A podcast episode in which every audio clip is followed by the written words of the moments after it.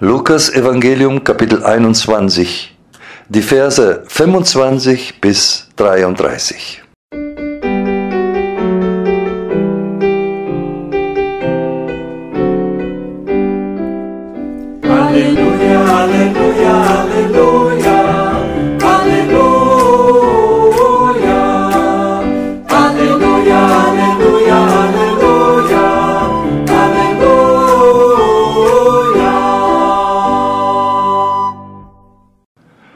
es werden Zeichen geschehen an Sonne und Mond und Sternen.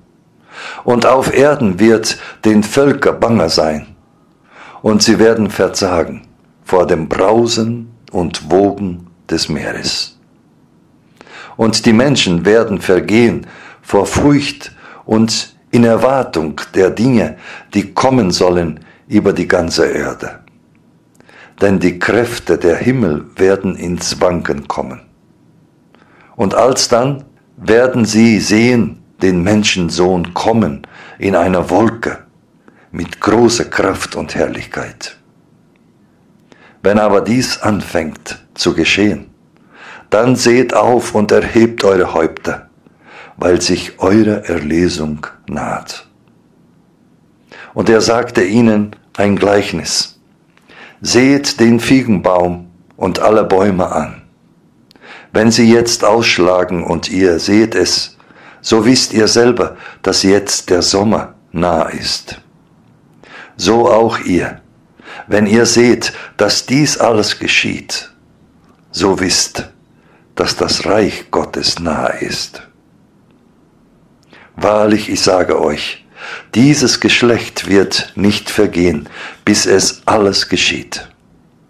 Himmel und Erde werden vergehen, aber meine Worte vergehen nicht.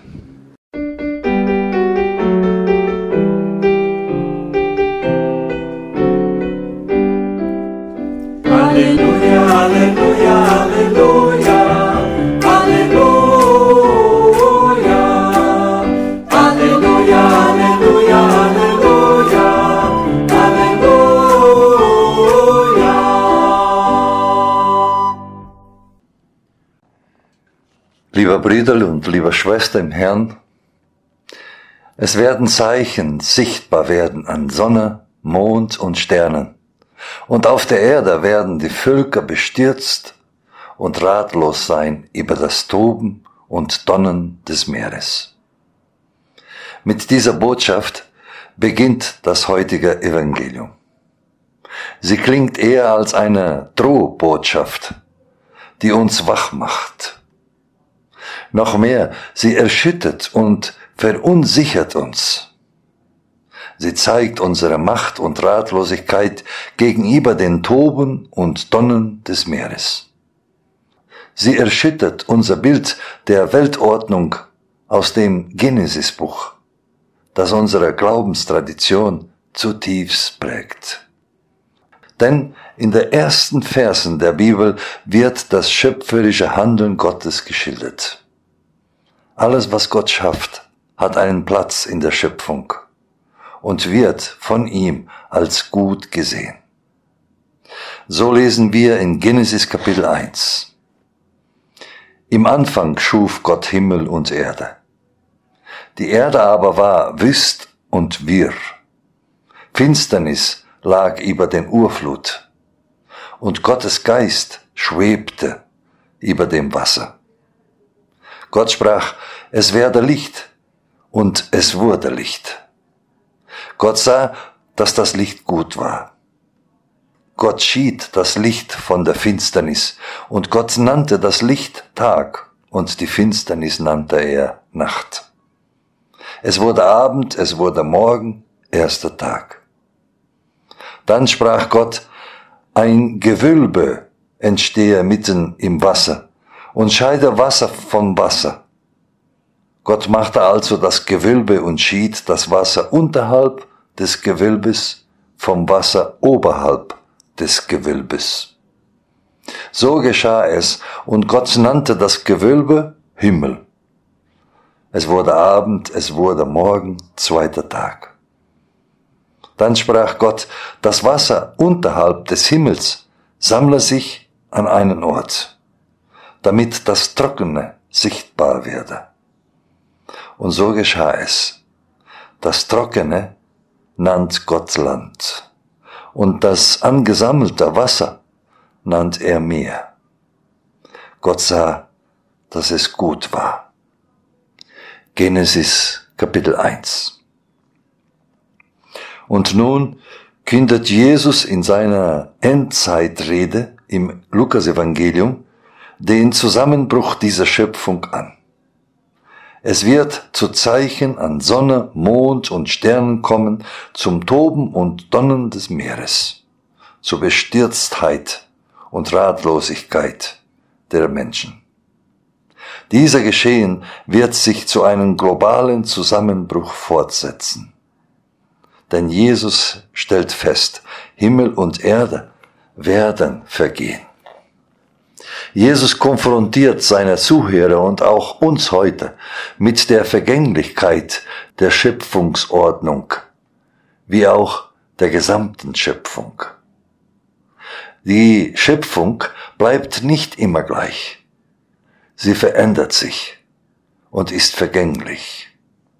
Jesus zeigt, dass die scheinbar feste Welt zusammenfallen wird und kein Halt mehr geben kann. Er nimmt uns die Sicherheit weg, in der Schöpfung und ihre Ordnung die letzte Sicherheit und den letzten Halt zu suchen. Denn die Himmel und die Erde werden gewiss vergehen. Jesus löst aber in seinen Adressaden und auch in uns nicht nur Unsicherheit, sondern auch Fragen aus, wenn Himmel und Erde vergehen werden, bleibt dann noch etwas? Gibt es etwas, was nicht vergeht? Wo ist der letzte und bleibende Halt zu finden? Obwohl angstmachende Bilder in heutigen Evangelium stark sind und teilweise sogar im Vordergrund stehen, gibt es auch andere Bilder, die Hoffnung und Zuversicht geben. Jesus verspricht sein Kommen. Ausgerechnet in dieser Situation der Weltuntergangs wird er, der Menschensohn, mit großer Macht und Herrlichkeit auf eine Wolke kommen. Er, der Menschensohn, wird so wie Gott selbst kommen. Dieser verlässt die von ihm geschaffenen Menschen nie. Durch das Kommen Jesu Christi ist für uns Menschen auch in dieser chaotischen Situation die Erlesung nahe. Das ist für die Christen und Christinen Grund genug, um sich aufzurichten und das Haupt zu erheben. Dieser Reaktion, zu der Jesus seine Adressaten aufruft, begründet er, denn eure Erlösung ist nah, das Reich Gottes ist nahe. Und im Gegensatz zur Vergänglichkeit des Himmels und der Erde werden seine Worte bleiben. Er sagt, Himmel und Erde werden vergehen, aber meine Worten werden nicht vergehen. Liebe Gemeinde, diese Worte Jesus sind zutiefst eine Frohbotschaft Jesus. Wir können gewiss sein, er und seine Worte bleiben. Er bleibt uns treu und kommt zu uns, auch wenn sich unsere Welt verändert oder sogar zusammenbricht. Ein Christ, einer Christen ist ein Mensch, der den Kopf nicht hängen lässt, auch angesichts des Weltuntergangs. Er braucht nicht in Panik und Angst zu geraten. Denn er ist sich gewiss, dass Jesu Christus, der Erlöser, kommt und schon bei uns ist.